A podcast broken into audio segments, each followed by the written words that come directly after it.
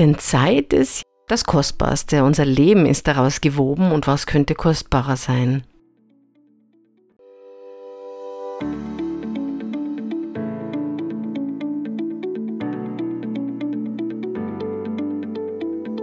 Zum Rendezvous mit Wissenschaft und Lebensalltag. Hier ist eine neue Folge von Blickpunkt Erziehung, dem Podcast mit Iris van den Hufen.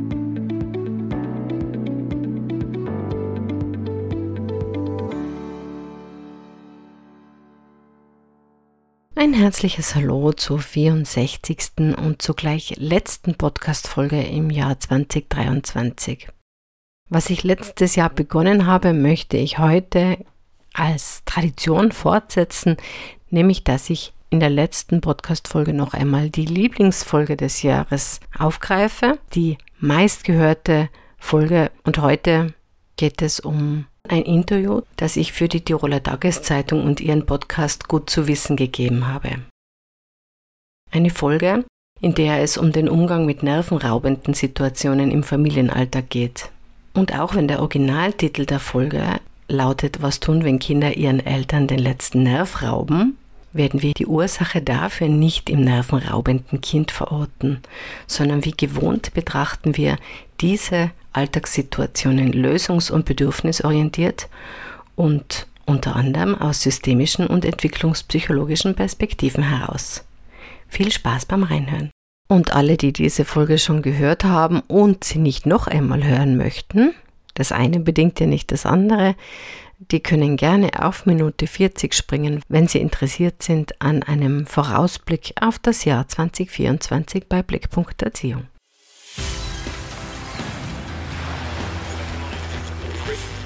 Gut zu wissen, der Erklärpodcast der Tiroler Tageszeitung. Hallo und herzlich willkommen zu einer weiteren Folge von Gut zu wissen. Ich bin Vanessa Grill und ich spreche heute mit der Tiroler Pädagogin Iris van den Hufen darüber, was man tun kann, wenn man sich von seinen Kindern genervt fühlt. Wer Vater oder Mutter ist oder jedenfalls ein Kind betreut, kennt Situationen, in denen man außer sich gerät weil die lieben Kleinen zum zehnten Mal nicht hören wollen, das Gegenteil tun von dem, was sie sollten, oder aber einfach auf Stur stellen. Stichwort Supermarktkasse. Und spätestens jetzt haben einige Eltern Schweißperlen auf der Stirn. Warum gerade in solchen Situationen der Spaß oft aufhört und was Eltern tun können, damit es gar nicht erst zu solchen Stressmomenten kommt, das erklärt uns Iris van den Hufen gleich.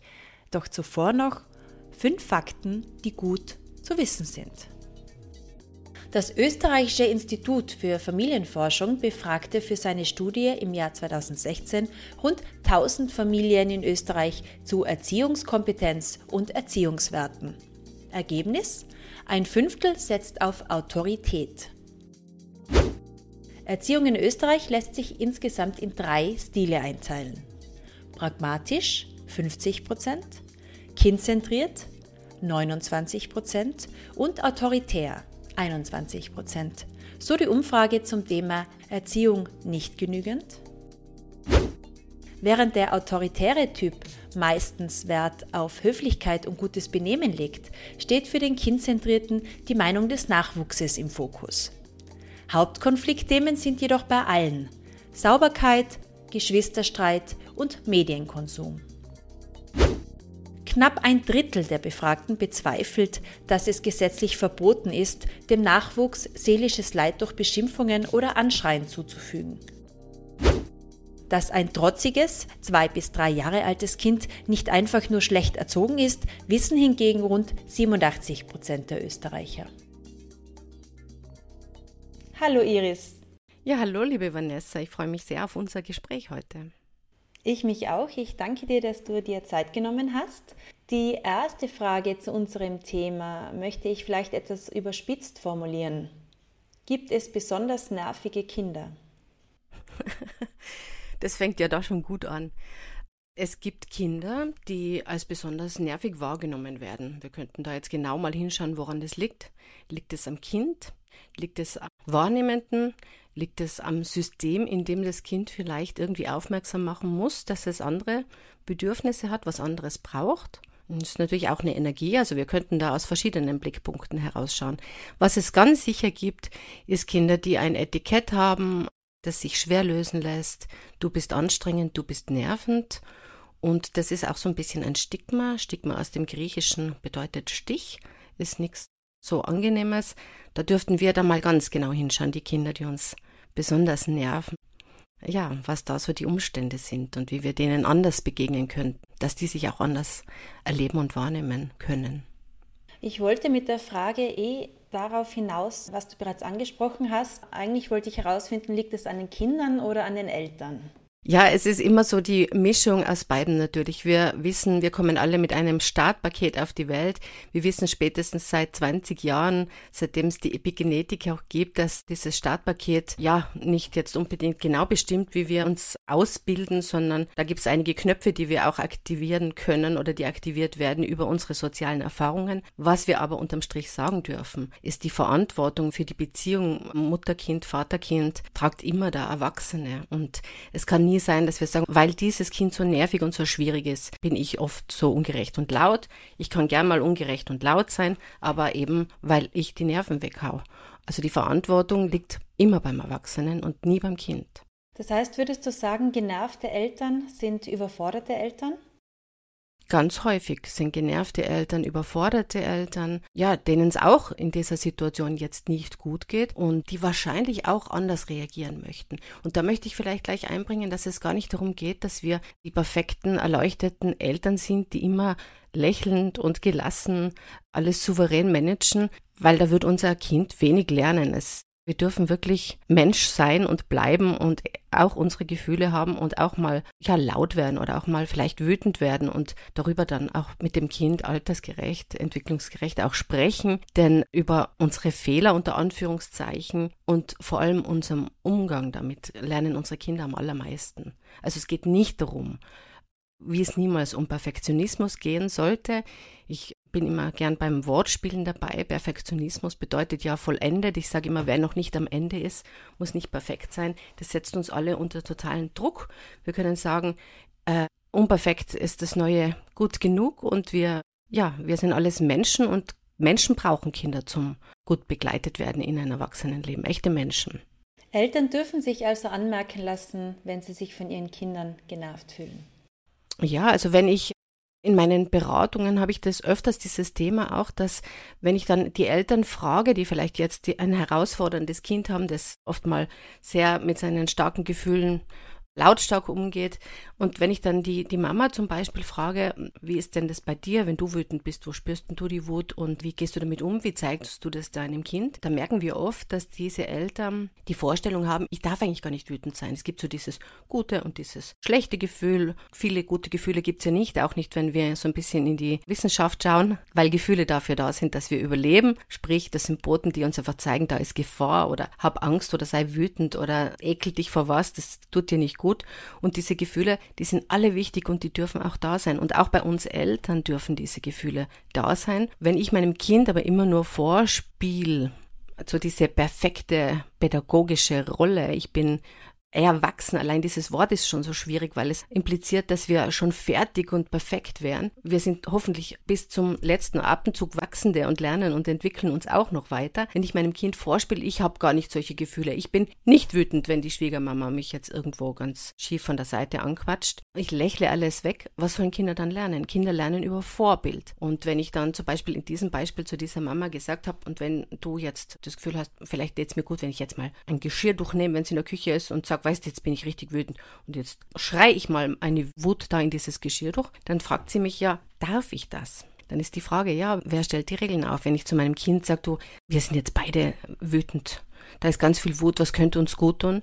Schreien wir sie doch gemeinsam in einen Wutpolster oder in einen Geschirrtuch oder wo auch immer hin, mal ausprobieren, was dann passiert. Ich habe zum Beispiel auch mit meiner Tochter, manchmal, wenn wir einfach so Hackeleien gehabt haben, auch im Auto, da ist es manchmal besser wie in der Wohnung, dass wir gesagt haben, so und jetzt, weißt du was, jetzt schreien wir auf O oder A und lassen mal so richtig unsere Hochspannung raus. Darum geht es, wenn wir so ganz starke Gefühle haben. Unser Körper reagiert wie früher, wie wir noch von Ast zu Ast gehüpft sind. Und der sagt einfach, boah, Gefahr, Stress, Stresshormone hoch, mein Herz schlägt schnell, ich schwitze, ich bin für Bewegung vorbereitet, für schnell davonlaufen oder die Keule schwingen, weil es geht ja eigentlich ums Überleben. Und wir können dann nicht differenzieren, okay, das ist jetzt nur mein Kind, das mich nervt. Ganz häufig ist es so, dass wir dann in diese Stressschlaufe reinsteigen. Und das Tückische ist sowohl bei Kindern als auch bei uns Erwachsenen, fallen da entscheidende Steuerknüppel in unserem Gehirn aus. Sprich, wenn ich so unter Druck stehe, kann ich oft auf all dieses Wissen und eigentlich könnte ich es ja so oder so machen, gar nicht so richtig gut zugreifen. Wenn der Geduldsfaden zum Reißen gespannt ist, dann sind Reaktionen, Schimpfen, Schreien, Vorwürfe sehr häufig. Was löst das denn beim Kind aus? Naja, also wenn wir uns jetzt mal in diese Sicht des Kindes begeben, also pauschal können wir ja eigentlich gar nichts sagen. Was löst es beim Kind aus? Es gibt ja nicht das Kind. Es gibt ganz viele verschiedene Kinder in ganz vielen verschiedenen Situationen. Und je nachdem, wie jetzt auch die Beziehung zu meinen äh, ja, Hauptbezugspersonen ist, wird es Verschiedenes auslösen. Mal so verallgemeinert würde ich mal sagen, es wird dem Kind zeigen, da ist jemand außer sich. Wenn wir natürlich dann schimpfen, dann ist ja dieser Vorwurf da schon drin und oft auch eine Drohung, also schon diese Botschaft, du bist schuld und du hast diese oder jene Strafe zu erwarten eigentlich. Erreiche ich damit immer das gewünschte Verhalten? Der Effekt wird äh, wahrscheinlich einer sein, dass das Kind entweder, je nachdem, wie oft es eben schon äh, die Erfahrung gemacht hat, die, die Mama oder der Papa werden laut, ich sehe das Gaumenzapferl tanzen und sie wechseln alle Farben, dann kann es sein, dass das für unser Kind wie so eine Art Liftmusik ist und das gar nicht mehr darauf reagiert. Es gibt auch diesen Ausdruck der gepanzerten Kinder, die da dann, das ist auch so ein Stück weit Selbstschutz, denn dieses Lautwerden ist ja eigentlich was ganz Tolles, womit uns die Natur ausgerüstet hat, denn es ist ein Alarmzeichen und eigentlich sollte unser Kind darauf reagieren. Wenn es natürlich dauerhaft Alarm von wichtigen Menschen stattfindet, dann werde ich das irgendwann mal nicht mehr verknüpfen mit, jetzt muss ich aufpassen, sondern da werde ich mich eher davor schützen, denn da ist ja keine Gefahr. Die Gefahr ist dann eher der, der Bezugsmensch. Und wenn ich das also ganz häufig praktisch wir kennen das, braucht man auf dem Spielplatz schauen, wo wir das Gefühl haben, das Kind wird gar nicht einmal einmal normal angesprochen, das wird gleich schon aus der Vorstellung der Eltern, das hocht sowieso nicht, da muss sie ganz laut hinschreien, angesprochen, die hören dann oft gar nicht. Und da ist der Leidensdruck oft auf beiden Seiten hoch. Es kann aber natürlich auch sein, dass das Kind dann so verschreckt ist und sich denkt, hm, Gefahr. Und dann schon entspricht aufhört mit dem, was es macht. Und wenn das eben immer nur über diese Schiene, ich zeig dir, wenn du nicht so funktionierst, wie ich das möchte, musst du Angst haben, läuft, dann wird unser Kind auch was lernen. Das wird nämlich lernen, wenn ich mich durchsetzen will, dann muss ich Angst und Schrecken verbreiten. Und das wird dann schon wahrscheinlich seine weiteren Kreise so ziehen, wenn es jetzt immer so ist, wenn es so ein Schema ist. Wenn ich einmal laut wäre, dann wird nichts dabei passieren. Aber wenn es nur darauf ausläuft, dass ich das Kind praktisch niederbrüll, bis es macht, was ich möchte, dann ist das natürlich äh, suboptimal. Wichtig, eigentlich möchten wir ja, dass unser Kind versteht, okay, die Mama muss jetzt zum Beispiel telefonieren und jetzt muss ich gerade mal ein paar Minuten leise sein. Und da müssen wir auch wieder hinschauen, ist das Kind überhaupt schon in der Lage? Wie alt ist denn das Kind überhaupt? Und wie lange muss es denn überhaupt warten? Wie sind auch die Voraussetzungen? Ist es vielleicht den ganzen Tag schon unter Verschluss und kann sich nicht bewegen? Also da gibt es ganz viel, wo wir hinschauen müssten. Wie können wir auch das Kind überhaupt befähigen, dass es die Möglichkeit hat, diesen Anforderungen ein Stück weit zu entsprechen? entsprechen und meinen Bedürfnissen, das sind nämlich meine Bedürfnisse, da jetzt zu begegnen. Und das impliziert auch, dass ich die Bedürfnisse des Kindes erkenne, auch hinter seinem Verhalten. Wie können Eltern denn die emotionalen Bedürfnisse ihrer Kinder besser verstehen und darauf reagieren, um eben unerwünschtes Verhalten zu reduzieren? Ja, also da hilft natürlich ganz viel Entwicklungswissen. Also ich bin ja viel in der Elternbildung und in der elementarpädagogischen Fortbildung tätig. Ganz viel bei Kindern, ja, das ist uns gar nicht bewusst, was ich eigentlich dramatisch finde, denn es ist ja ganz ein wesentlicher Bestandteil unseres Lebens, wenn da jetzt ein Baby auf die Welt kommt. Ich finde, es wäre so wichtig, dass wir alle wissen, was geht denn da so ab in dieser Entwicklung und was können Kinder denn auch kognitiv, sozial, emotional überhaupt schon bewältigen. Oft wird von Zweijährigen erwartet, dass die lächeln souverän teilen, wenn wir, wenn wir wissen, dass die noch gar nicht in, ja, fähig sind von ihrer Gehirnausreifung her und auch von den sozialen Erfahrungen her, die sie gemacht haben, die sie brauchen, um diese Verknüpfungen herzustellen, dass sie noch gar nicht fähig sind, aus der Sichtweise eines anderen etwas zu betrachten, also in, der Fachliteratur nennt sich das Mentalisieren, dann wird mir schon klar, dass ich das nicht jetzt voraussetzen kann. Ich kann es begleiten, dass es mal in die Richtung geht, dass wir Werte leben, dass es anderen auch gut geht und dass wir darum vielleicht etwas abgeben. Das ist aber ein, kein Knopfdruck, sondern das ist ein Prozess.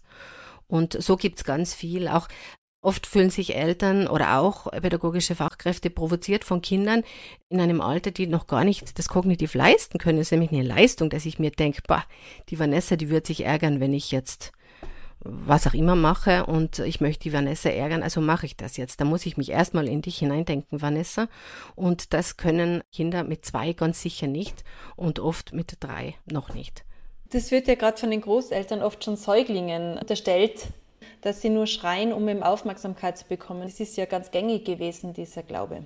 Ja, genau. Auch dieses Schreien stärkt die Lungen und dass wir Kinder nicht verwöhnen dürfen. Auch da allein das Wissen, dass ein, ein, ein, ein Säugling, ein Kind im ersten Lebensjahr und, und auch darüber hinaus nicht verwöhnt werden kann, wenn wir schon gar nicht, wenn wir auf Bedürfnisse eingehen, auch nicht bei älteren Kindern und auch nicht bei Erwachsenen. Wir verwöhnen niemanden, indem wir Bedürfnisse anerkennen. Wir müssen nicht jeden Wunsch erfüllen, aber das Bedürfnis nach Nähe oder nach, ich brauche mal ein bisschen Freiraum, habe ich Hunger, bin ich traurig, also meine Sinne, meine Gefühle, meine Wahrnehmungen, das hat einfach eine Berechtigung da zu sein und darf anerkannt werden. Und da verwöhne ich niemanden. Eigentlich ist unser, unser Thema heute immer gefasst in diesem, es gibt so viele Bedürfnisse in einer Familie, verschiedene, die alle unter einen Hut gesteckt gehören. Und dieser Hut, der muss ganz nett was aushalten, denn da sind je nach Entwicklung vom Kind, auch nach Persönlichkeit vom Kind, ganz viele kindliche Bedürfnisse. Eben jetzt gerade in diesem Beispiel, ich brauche auch vielleicht die Nähe von der, von der Mama oder vom Papa am Abend. Aber da ist auch das Bedürfnis von der Mama, die vielleicht den ganzen Tag schon den Spagat zwischen Job und zwischen Familie und zwischen, hm, mich gibt's ja auch noch irgendwo, leisten soll. Und es geht auch in der Beratung finde ich ganz häufig darum, hier einen Weg zu finden. Und das, da gibt es nicht diesen Weg, sondern den Weg dieser Familie. Wie können wir schauen, dass es uns gut geht? Bei der Entwicklung des Kindes ist es wichtig, sich da über die verschiedenen Phasen zu erkundigen oder da Bescheid zu wissen, damit man auch weiß, was man den Kindern zutrauen kann in einem gewissen Alter. Ja, und auch gut hinzuschauen, denn natürlich äh, gibt es Entwicklungsphasen, und doch ist jedes Kind irgendwo ein Stück weit anders. Ich habe gerade gestern am Abend ein Webinar gehabt zum Thema, wir haben es genannt, Trotz der Phase, denn es wird ja leider häufig immer noch die Trotzphase genannt, was schon so impliziert, dass Kinder böswillig hinterhältig jetzt extra was machen, was uns jetzt irgendwo Prügel vor die Füße schmeißt. Aber das ist es ja nicht. Also es ist eine Entwicklung von Autonomie. Es geht um, ja, um emotionale Entwicklung auch und äh, da brauchen Kinder die Begleitung und es geht da nicht darum, das Kind im Griff zu haben, sondern darum, das Kind so weit zu begleiten, dass das lernt, wie kann ich mit solchen wirklich herausfordernden Gefühlen, da habe ich noch keine Erfahrung, wie kann ich damit gut umgehen, wie kann ich mit denen umgehen, dass es mir danach besser geht und trotzdem noch die Welt außen heile ist. Also, dass ich niemanden gegen das Schienbein trete oder irgendein das Kinderzimmer klein schlage, sondern was kann mir da gut tun? Und da werden wir wieder bei der Mama mit dem Geschirr durch mal selber reinspüren. Was tut denn mir gut, wenn ich total wütend bin? Und kann ich meinem Kind das ein Stück weit vermitteln? Lebe ich es vor? Können wir drüber sprechen? Da möchte ich kurz einhaken wenn eben so herausfordernde Situationen sind und man merkt, man ist schon am Anschlag, ähm, die Wut steigt auf, man ist verzweifelt, was macht man denn am besten? Also du, wir haben jetzt schon gehabt, ins Geschirrtuch schreien, vielleicht wäre eine Möglichkeit. Was sind denn noch so Möglichkeiten? Ja, vielleicht ist es gar nicht eine Methode für alle. Also dieses Geschirrtuch wäre vielleicht eine Marktlücke, so dieses Wuttuch in der Küche. Aber vielleicht. Pfannsack gibt es ja schon. Ja, es gibt ja schon ganz viel so. Nur ich glaube, die Magie liegt darin, dass jeder das findet, was für ihn jetzt gerade passend und stimmig ist. Und wenn ich jetzt in der Situation bin und ich spüre schon, boah, jetzt kocht's hoch, dann bin ich dann darf ich mir schon zweimal auf die Schulter küssen, weil dann bin ich eh schon ein Experte meiner Gefühle. Ich spüre ja schon, da kommt was hoch. Also Menschen mit, mit Problemen mit der Impulskontrolle, die haben dann häufig, dass, dass sie von 0 auf 100 kommen, ohne dass sie es überhaupt merken, was da abgeht. Das heißt, dieses hineinspüren, jetzt kommt die Wut. Jetzt frage ich dich mal, Vanessa, wie spürst denn du das, wenn du merkst, jetzt werde ich wütend, jetzt du sagst, der Geduldsfaden ist schon gespannt, also man spürt da schon Spannung. Gibt es da was, wo du merkst, okay, ich spüre das an den Händen, im Hals, im Bauch, wo spürst denn du das? An den Zähnen, ich beiß die Zähne zusammen. Ah, wie spannend. Also ich habe die Frage schon oft gestellt. Die Antwort war noch nie dabei. Und das ist ganz sicher so. Viele haben ja sogar dieses Zähneknirschen im Schlaf, diese Anspannung. Also das ist ein wunderschönes Beispiel, dass wir da alle so verschieden sind. Und es lohnt sich auf alle Fälle, sich da auch mal zu beobachten, wo spüre ich es denn? Also bei mir wird es einfach, ich merke, mein Blick wird eng, ich, was, was nicht unbedingt zur Entspannung beiträgt, wenn ich das Gefühl habe, ich habe nur mehr diesen Fokusblick. Und bei jedem ist es ein Stück weit anders. Also wenn ich das schon mal merke, ist das gut, weil dann merke ich schon, da kommt was. Und dann gibt es auch da jetzt nicht diesen, ich könnte jetzt sagen, einmal sich in den Nacken greifen unter irgendeinem Punkt massieren und wir sind alle erleuchtet und gelassen. So ist Schade. es nicht. Ja, leider. Oder vielleicht auch gut, weil es wäre ja ganz schlimm, wenn das so wäre. Also da wäre ja alles Menschliche gar nicht mehr vorhanden. Es ist einfach gut herauszufinden, sich da auf eine ganz spannende Reise zu begeben. Was tut mir denn gut, dass ich merke, da komme ich runter? Also wenn wir wissen, was da körperlich abgeht mit all den Stresshormonen, dann impliziert das schon ein bisschen, dass vielleicht Bewegung gut tun kann. Äh, also dass ich singe oder tanze oder auch klatsch, was auch immer. Aber wir befinden uns da ja immer noch in einer Situation, wo das Kind irgendetwas macht, das es nicht machen sollte oder nerv, äh, eben nervt. Genau.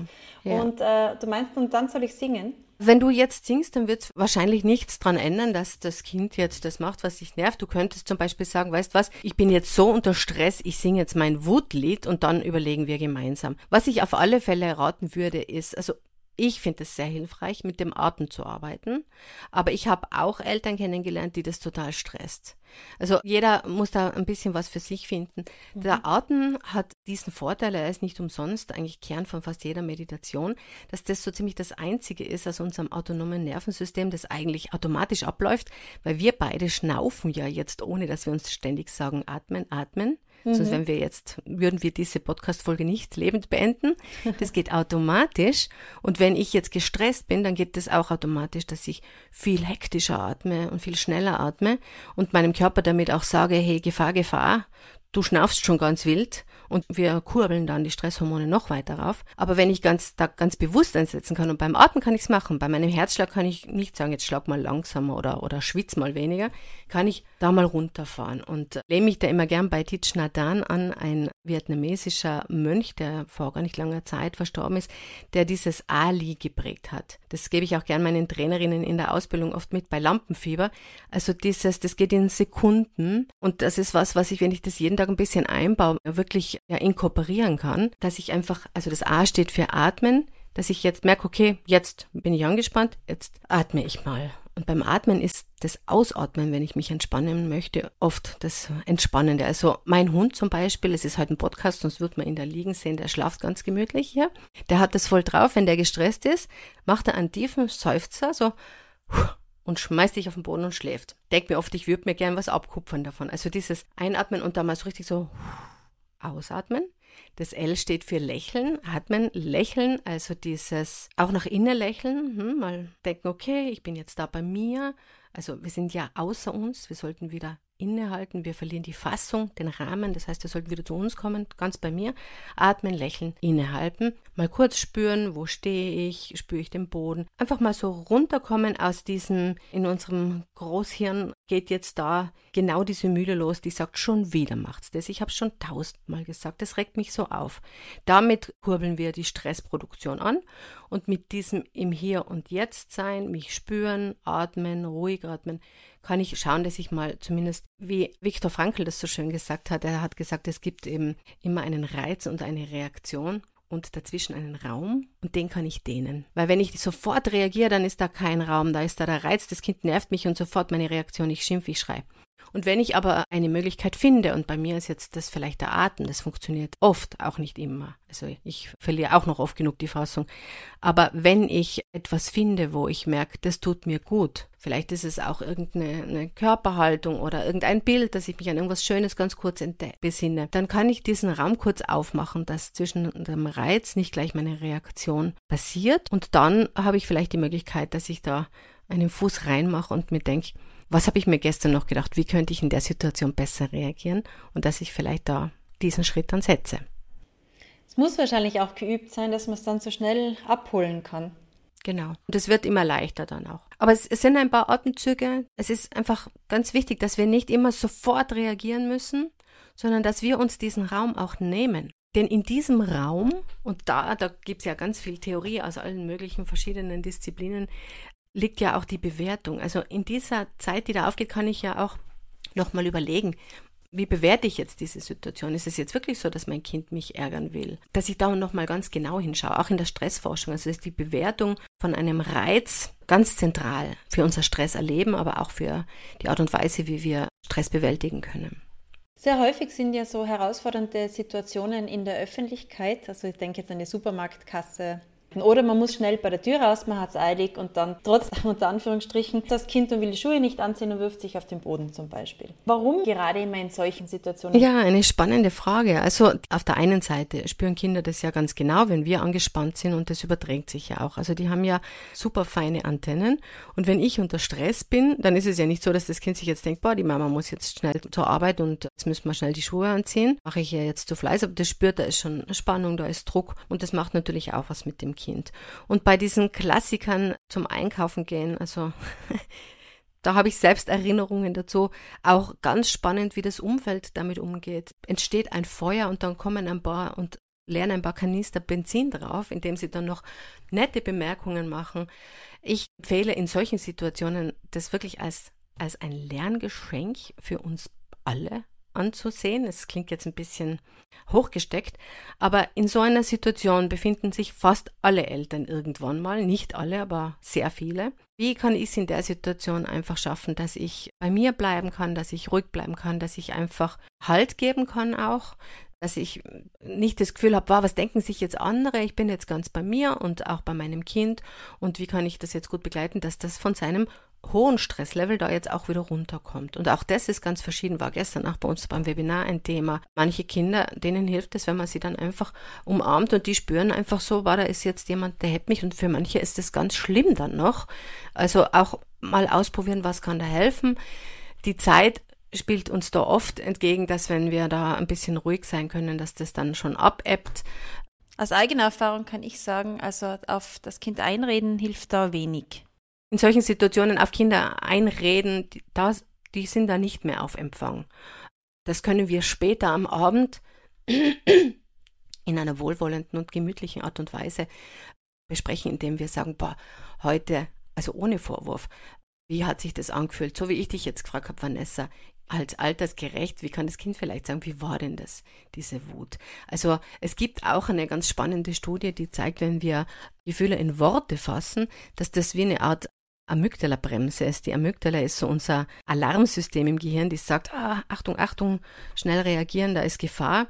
Und da gibt es eben eine Studie, wo man untersucht hat, wenn man erwachsene Menschen in den MRD legt und die sehen Bilder von wütenden, traurigen Gesichtern, also starke Emotionen, dann springt die Amygdala im Gehirn an und, und macht eben auf Hochtouren, schickt sie all ihre Botenstoffe los und leitet es eben eines der Stressprozesse ins Gange geht. Und wenn aber bei diesen Bildern dann das Gefühl darunter steht, da steht dann eben wütend unter dem wütenden Gesicht von einem Mann oder traurig, dann ist es ganz spannend, dass die Amygdala da eben runterkommt und der präfrontale Kortex, das ist das, wo wir uns jetzt in Ruhe überlegen könnten, wie kann man denn gut reagieren, wo man eine Handlung planen kann, wo wir uns selber reflektieren und uns selber beobachten können. Das wird aktiviert, weil das Gefühl greifbar wird, in Worte gefasst genutzt wird. Und dahin soll auch der Weg führen, dass wir Kinder dahin begleiten, in, eben gerade in solchen Situationen, dass die nicht jetzt über Knopfdruck, wieder einmal funktioniert es nicht über Knopfdruck, sondern über einen Prozess, über die Begleitung, dass wir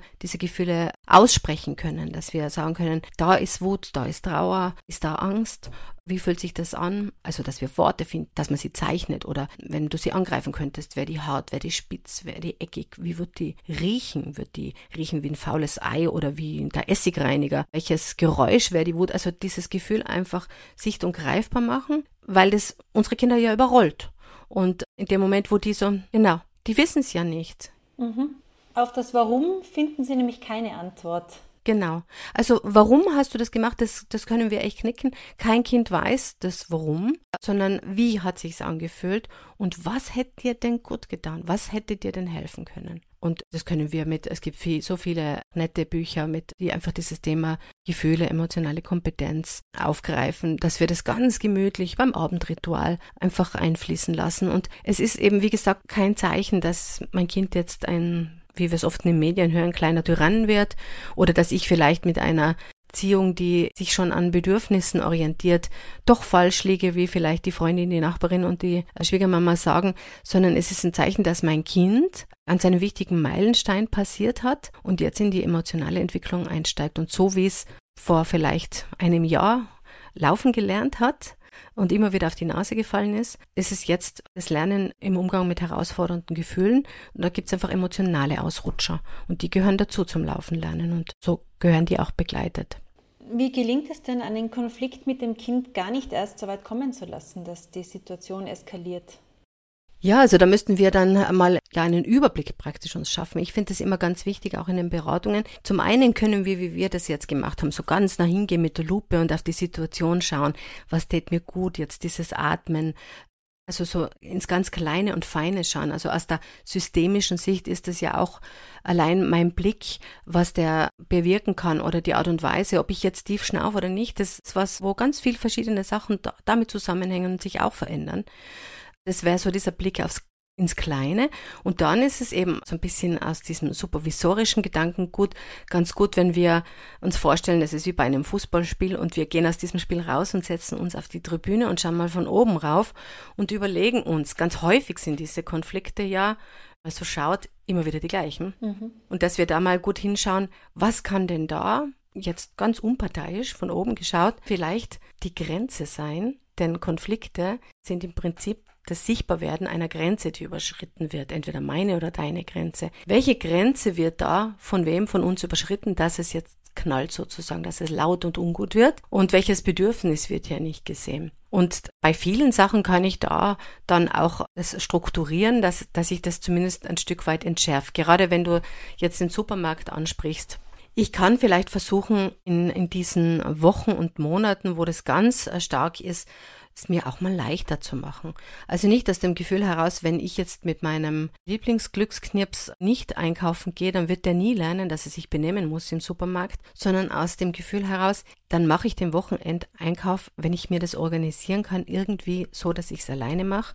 Für viele Mamas ist es wie ein Wellnessaufenthalt, wenn sie dann mal alleine einkaufen gehen können. Und wenn das Kind dann ein Stück weit aus dem ja, als, als praktisch dieser Hochphase heraus ist, dann können wir wieder einfach anfangen, so kleine Einkäufe machen, wo ich das Kind mit hineinnehme und sag mal, kannst du das Wagerle schieben? Und, und vielleicht auch sich überlegen, darf sich was aussuchen, darf sich nichts aussuchen, darf sich nur ein Obst aussuchen, was auch immer mir da wichtig ist, dass wir da so ein bisschen einen Plan schon haben, dann kann ich das gut ja, begleiten. Aber es muss nicht sein, dass es dann praktisch jedes Mal ein totales Drama ist und ich schon schweißgebadet bin, wenn ich weiß, ich muss jetzt wieder einkaufen gehen. Also wir dürfen es uns auch leicht machen. Wir können schauen, womit können wir die Sache schon durch Vorbereitung, durch Strukturierung, durch dass wir ein anderes Ritual einbauen. Dass wir, wenn wir merken zum Beispiel, immer dienstags ist das so anstrengend, dass wir mal schauen, was ist denn am Dienstag anders? Vielleicht ist da ganz viel Stress und ganz viel Zeitdruck dass wir da was machen. Dass wir auch aus der systemischen Gedankenweise mal hinschauen, wann funktioniert es denn? Also auch dieser Blick auf,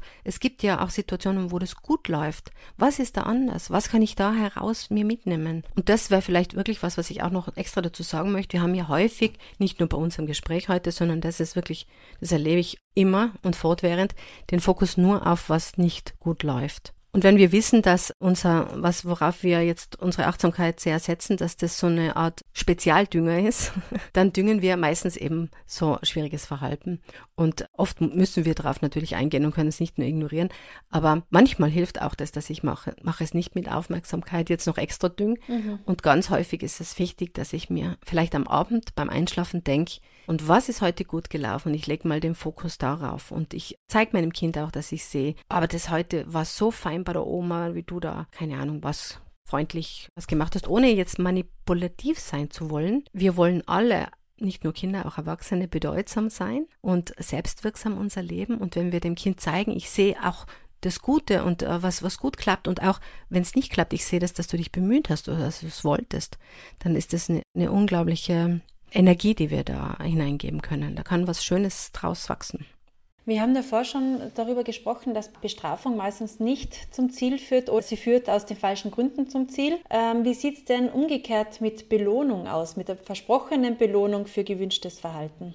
Ja, also es ist beides manipulativ. Die Belohnung ist eigentlich auch eine, ja, eine Strafe nur eben rückwärts aufgezogen. Es geht bei beiden darum, dass wir das Verhalten in eine Art und Weise beeinflussen möchten, was ja manchmal wichtig ist. Aber es wäre richtiger, da zu arbeiten mit Werten. Was ist uns wirklich wichtig? Warum auch, dass uns das bewusst ist, was ist uns wichtig und welche Regeln ergeben sich aus diesen Werten. Und äh, damit, das sind dann authentische Regeln, können Kinder in der Regel viel besser, wie man macht das so und wir machen das so. Zur Strafe sei gesagt, also die Strafe hat ja immer was mit zum einen ist da ein Adultismus immer drin, also eine Art Diskriminierung ein, von, von, ja, von Menschen, die eine andere Zeit an Lebenstagen haben, also die jünger sind oder auch älter sind. Also bei Adultismus geht es einfach darum, Jüngere zu diskriminieren und ein Machtverhältnis ja ganz negativ auszunutzen. Es ist aber nicht so, dass wir deswegen sagen müssen, äh, dürfen keine Konsequenzen erleben. Und dieses Wort der Konsequenz ist so ein gefährliches auch, weil es ganz häufig synonym zur Strafe genommen wird. Strafe hat auch oft was mit mit Rache, das wird dir noch leid und du wirst schon sehen, wer der Stärkere ist, zu tun. Eine Konsequenz aus dem lateinischen Folge, die, ja, oft wird sie so verkleidet und sagt, ja, Konsequenzen sind wichtig. Natürlich sind Folgen wichtig. Auch ich als, ja, schon sehr äh, erwachsene Person lerne heute noch aus Folgen, wenn ich schon wieder mal eine Radarstrafe bekommen habe, merke ich, okay, es, auch wenn für mich der Sinn da nicht erschließlich ist, warum da ein 30er ist, es hat eine Folge, wenn ich es wenn nicht beherzige. Und so ist eine Folge etwas, was wirklich mit dem Verhalten zusammenhängt. Und es gibt auch schöne Folgen. Wenn du mir hilfst, dann haben wir mehr Zeit und wir können das Buch lesen. Das, das soll jetzt gar nicht manipulativ eine Belohnung sein, sondern das ist eine schöne Folge. Und wenn du jetzt voll Rambazamba machst, dann darf das vielleicht sein, weil du hast ein starkes Gefühl, aber es hat auch die Folge, dass ich jetzt auch grantiger werde und, und entnervter werde. Also es ist wichtig, dass wir die Folgen nicht enthebeln. Wenn mein Kind ein Schulkind ist, das schon mit Zeit umgehen kann, auch da überfordern wir Kinder ganz oft, also in ihrer Entwicklung des Zeitgefühls, dann wird es eine Folge sein, wenn ich immer trödel und zu spät in die Schule komme, dass ja die Mama mich bringt und schimpft. Häufig ist das die Folge. Da lernen Kinder auch. Ich komme zwar laut, aber gemütlicher und schneller in die Schule. Es kann aber auch eine Folge sein, dass sich das echt blöd anfühlt beim dritten Mal wenn ich zu spät komme. Und die Frage ist, was, was lerne ich? Also Folgen, finde ich, sind wichtig. Und ich habe ja auch in meinem Podcast eine Folge, die habe ich aufgenommen zum Thema konsequent sein, Fragezeichen. Es geht auch nicht, weil wir immer so Angst davor haben, wenn ich einmal Nein sage und dann Ja, dann ist das ganz schlimm. Wichtig ist, dass wir uns vorher überlegen, ist Nein wirklich Nein, dann sollten wir dabei bleiben. Aber wenn ich mal merke, hey, das war jetzt doch vielleicht gar nicht richtig und mit meinem Kind drüber rede, dann ist das sicher wichtig und richtig dass ich da auch vielleicht mal was revidieren kann und darf, ohne dass ich gleich Angst haben muss, ich muss das jetzt durchziehen, weil ich habe einmal Nein gesagt. Das ist sogar was Tolles, wenn man sagen kann, du, das habe ich jetzt zuerst so gesagt und ich habe jetzt aber drüber nachgedacht. Ich glaube, ich bin da falsch gelegen. Fehlerkultur, aus Fehlern lernen, ein Riesenpotenzial. Wer immer Angst davor haben muss, dass er was falsch macht, der kann dieses Potenzial nie heben. Und das wäre total wichtig. Also auch Authentizität ist darauf gebaut, dass ich auch über mich selber lachen kann, dass ich mich da nicht so ernst nehmen muss, dass ich auch zeigen kann, ich habe auch Fehler und ich, wie gehe ich damit um? Ich kann daraus was lernen. Es darf Ausnahmen geben. Das ganze Leben besteht aus Ausnahmen, oder? Das müssen auch Kinder lernen. Genau. es wäre bitter, wenn es nie Ausnahmen gäbe. ja. Wir haben davor schon kurz darüber gesprochen, was macht man, wenn man doch einmal die Fassung verloren hat und man wütend war, geschimpft hat, was man eigentlich nicht wollte. Ja, auch da wieder mal sich auf die Schulter küssen und sagen, ah, was bin ich doch für eine tolle Mama, für ein toller Papa. Ich merke das, dass ich da jetzt über die Stränge geschlagen bin und ich denke mir nicht mal mein furchtbares Kind. Warum haben alle anderen bessere Kinder, leichtere Kinder?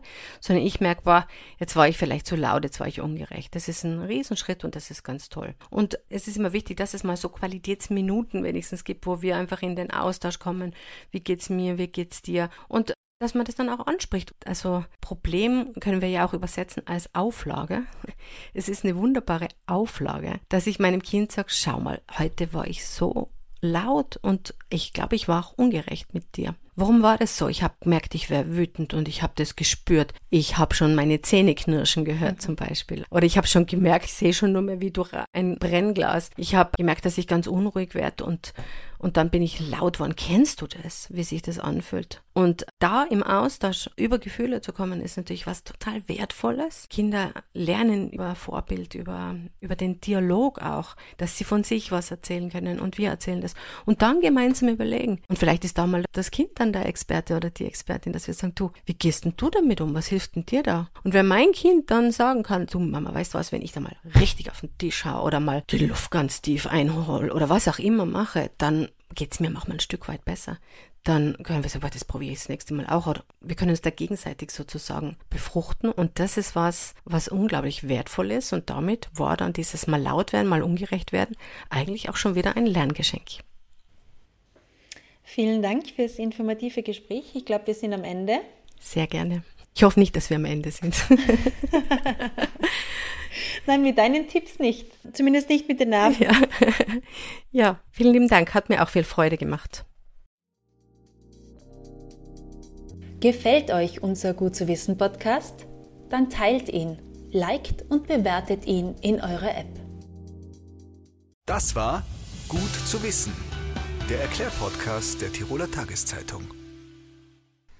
Ja, an dieser Stelle darf ich mich bedanken für die Resonanz im Jahr 2023, die ich auch mit diesem Podcast hier erfahren durfte, über all die lieben Zeilen und Worte, die mich erreicht haben, die vielen Rückmeldungen, für sternenreiche Bewertungen und für konstruktives Feedback, das ich sehr schätze, für die unglaublichen Downloadzahlen in diesem Jahr.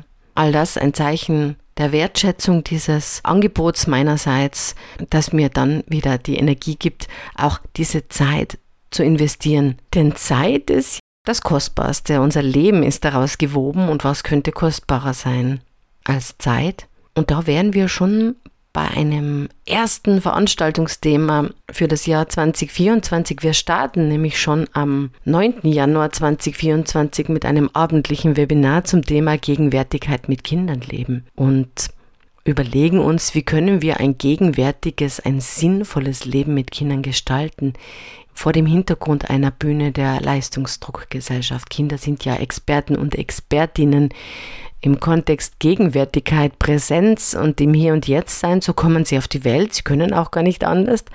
Und wir bemühen uns oft sehr, ihnen das abzutrainieren. Und da schauen wir mal ganz genau hin. Weiter geht's am 20. Januar in Südtirol da bin ich eingeladen auf die erste Finchker Familientagung mit zwei Themen. Ich werde zum einen am späten Vormittag einen Impulsvortrag zum Thema Jetzt trau dich doch, was brauchen Kinder denn, dass sie sich trauen können und dass sie sich trauen wollen halten und dann gleich nach der Mittagspause einen äh, ja, Vortrag, den wir natürlich auch interaktiv gestalten werden zum Thema Wertschätzung und Grenzsetzung. Inwiefern stehen die beiden Begrifflichkeiten sich nicht paradox gegenüber, sondern bedingen einander sogar. Übrigens nicht mein einziges Angebot in Südtirol für 2024. Ich bin nämlich auch im Frühjahr, jetzt muss ich gerade selbst auf meiner Website schauen, im Kulturhaus Mals. Und zwar wurde ich da eingeladen zu einem abendlichen Vortrag zum Thema die Bedeutung des Spiels am 12. April und am Tag darauf, das ist dann ein Samstag am 13. April, werden wir uns zum Thema Spiel und Sprache in einem, in einem halbtägigen Workshop vertiefen. Alle Informationen finden sich auf der Website von Blick.erziehung. Vielleicht noch ein kurzer Blick auf diesen bunten Strauß an Themen, die jetzt schon auf dem Veranstaltungskalender fixiert wurden und äh, wo schon die Möglichkeit besteht, sich auch anzumelden. Am 23. Januar geht es um die Pubertät, ein Hoch auf die Pubertät. Am 27. Januar biete ich eine ganztägige Online-Fortbildung über die Pädagogische Hochschule Tirol an für Kindergarten, Kindergrippe, Schülerhort und es geht um das Thema Kommunikation mit dem Kind.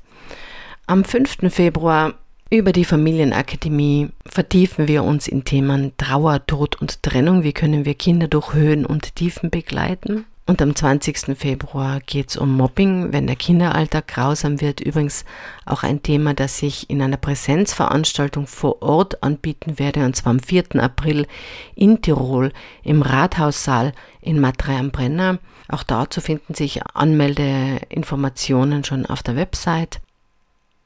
Am 5. März geht es um die Bedeutung des Spiels für die kindliche Entwicklung, auch im Kontext Webinar. Und am 12. März werden wir uns ressourcenorientiert auf den Weg machen, wie können wir den Kinder dabei begleiten, Ruhe und Konzentration zu finden. Das Thema trägt den Titel Max und Moritz sitzen still, weil es so der Lehrer will. Alleine zu dem Titel könnten wir uns einen ganzen Abend austauschen.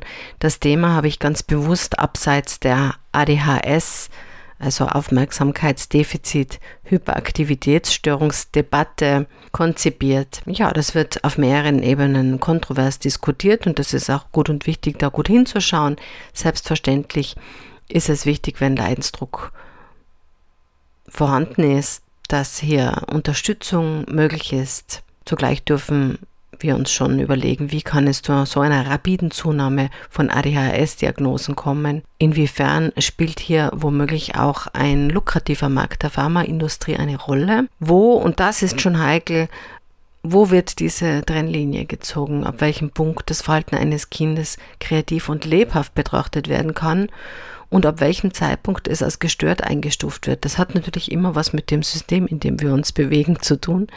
Mhm. Es macht einen Unterschied, ob ich in einer Klasse sitze, die eh schon aus allen Nähten platzt, wo so viele Herausforderungen in einen Raum versammelt werden, dass jedes aus dem Rahmen fallen den Rahmen sprengen kann, oder ob ich in einer ganz anderen Lebensumwelt zu Hause bin. Es tut also gut, hier auch den Blick nicht nur auf das Problem, unter Anführungszeichen Kind zu legen, sondern auch auf das System. Und in diesem Webinar werden wir uns damit beschäftigen, was möchten wir denn? Wir möchten Kinder begleiten, dass sie auch mal in die Ruhe kommen können, dass sie Konzentration finden können. Und auch wenn wir auch in diesem Webinar nicht den Zauberknopf dazu finden werden, glücklicherweise nicht den Pauseknopf fürs Kind drücken, das wäre ja fatal, ist es gut, sich dazu Gedanken zu machen. Wo drehen wir vielleicht von uns aus schon den Turbo sogar hoch und wie können wir im Kleinen wie im Großen Möglichkeiten eröffnen, dass da doch mal Ruhe und Konzentration Fuß fassen können. Ja, und wir könnten eine ganze Podcast-Folge uns nur anschauen, was alles schon geplant ist für 2024. Vielleicht noch der März, in dem es um Erziehungsziele und Erziehungsstile gehen wird am 19. März in einem Webinar. Und auch im Kontext Webinar wieder einmal, wie alle Jahre seit vielen Jahren, bitte ich über den Kindergarten Elisabeth Dinum Axams, also über die SLW Soziale Dienste GmbH, ein Webinar an zum Thema ein guter Start in die Schule. Und ohne jetzt alles nennen zu wollen für alle, die das Thema Prüfungsangst und Notenstress bewegt, am 9. April gibt es dazu ein Webinar Wer sich fragt, wie wir junge Kinder, die sich schwer beruhigen können, begleiten können, trotz der Phase, der schaut gerne am 16. April vorbei. Allgemeiner gefasst, wenn es einfach um emotionale Kompetenz geht, gibt es im Juli das Thema, wenn Kinder im Gefühlssturm abheben. Denn dann fliegen wir oft hilflos und oft auch ärgerlich mit. Da werden wir uns ein bisschen mal auseinandersetzen mit Möglichkeiten am Boden zu bleiben, um Kinder mit starken Gefühlen bestmöglich begleiten zu können. Also im Kontext Veranstaltungen gibt es ganz viel auszuwählen und über einige pädagogische Hochschulen biete ich auch immer wieder Fortbildungen an. Ganz viel biete ich online an, manches auch an pädagogischen Hochschulen selbst und obwohl es für mich sehr zeitintensiv ist, aber ich finde es einen ganz wichtigen Teil meiner Arbeit auch, gehe ich über Inhouse-Seminare in Einrichtungen, werde da von Kindergärten, Kinderkrippen gebucht über pädagogische Hochschulen, dass ich zu bestimmten Themen in die Teams hineingehe und wir gemeinsam ein Thema erarbeiten. Das ist natürlich auch meine Grundarbeit im Kontext Supervision. Ich bin ganz viel in Kinderkrippen, Kindergärten, Schülerhort unterwegs, arbeite da mit Teams an ihren besonderen Herausforderungen, an ihren besonderen Ressourcen im Kontext Teamsupervision, im Kontext Fallsupervision. Und das ist was, was mich auch sehr im Jahr 2024 beschäftigen wird. Also ich kann da auch nur ganz schwer Nein sagen, weil ich es einfach jedes Mal wieder spannend finde, in diese Welt von Teams einzutauchen, die so unterschiedlich sind. Es ist jedes Mal ein bisschen magisch, denn da sind ganz grundverschiedene Menschen mit ganz individuellen Erfahrungen, mit besonderen Teamkonstellationen, sage ich jetzt mal, auch mit besonderen Kindern oft und besonderen Eltern und besonderen Rahmenbedingungen und wie die das gestalten, das ist sehr bereichernd zu beobachten und zu begleiten. So viel also zu den feststehenden Angeboten für 2024. Das sind jetzt natürlich nur die öffentlich zugänglichen Angebote. Ich werde auch ganz viel im Kontext Beratung gebucht und auch in vielen geschlossenen Veranstaltungen, Elternabenden für Kinderzentren, Kinderkrippen, Kindergärten zu Themen, die gerade hier, gerade da wichtig sind und wo ich angefragt werde, kontaktieren Sie mich gerne.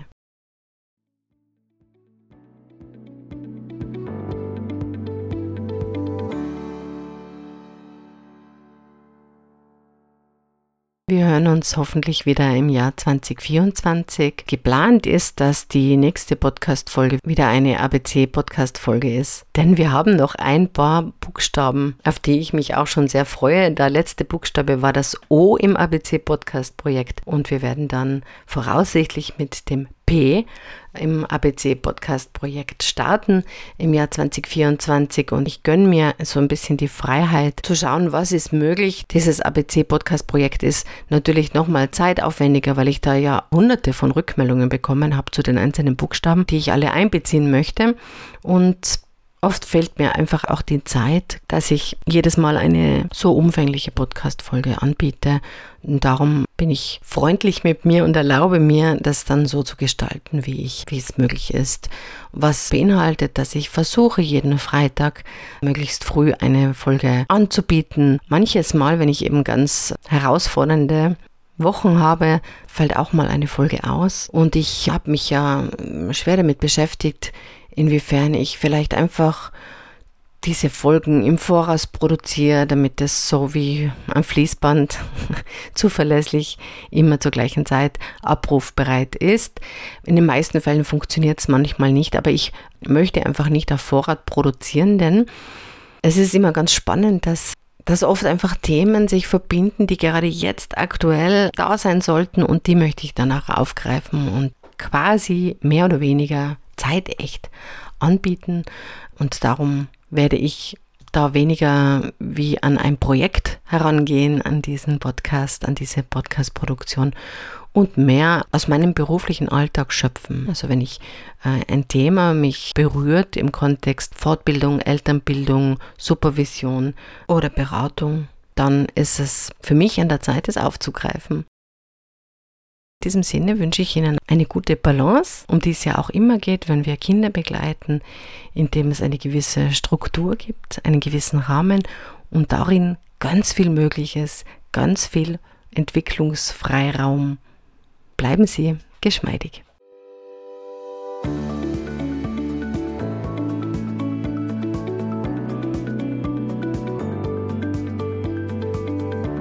Das war Blickpunkt Erziehung Kindheit liebevoll begleiten. Der Podcast von Iris van den Hufen. www.blick.erziehung.at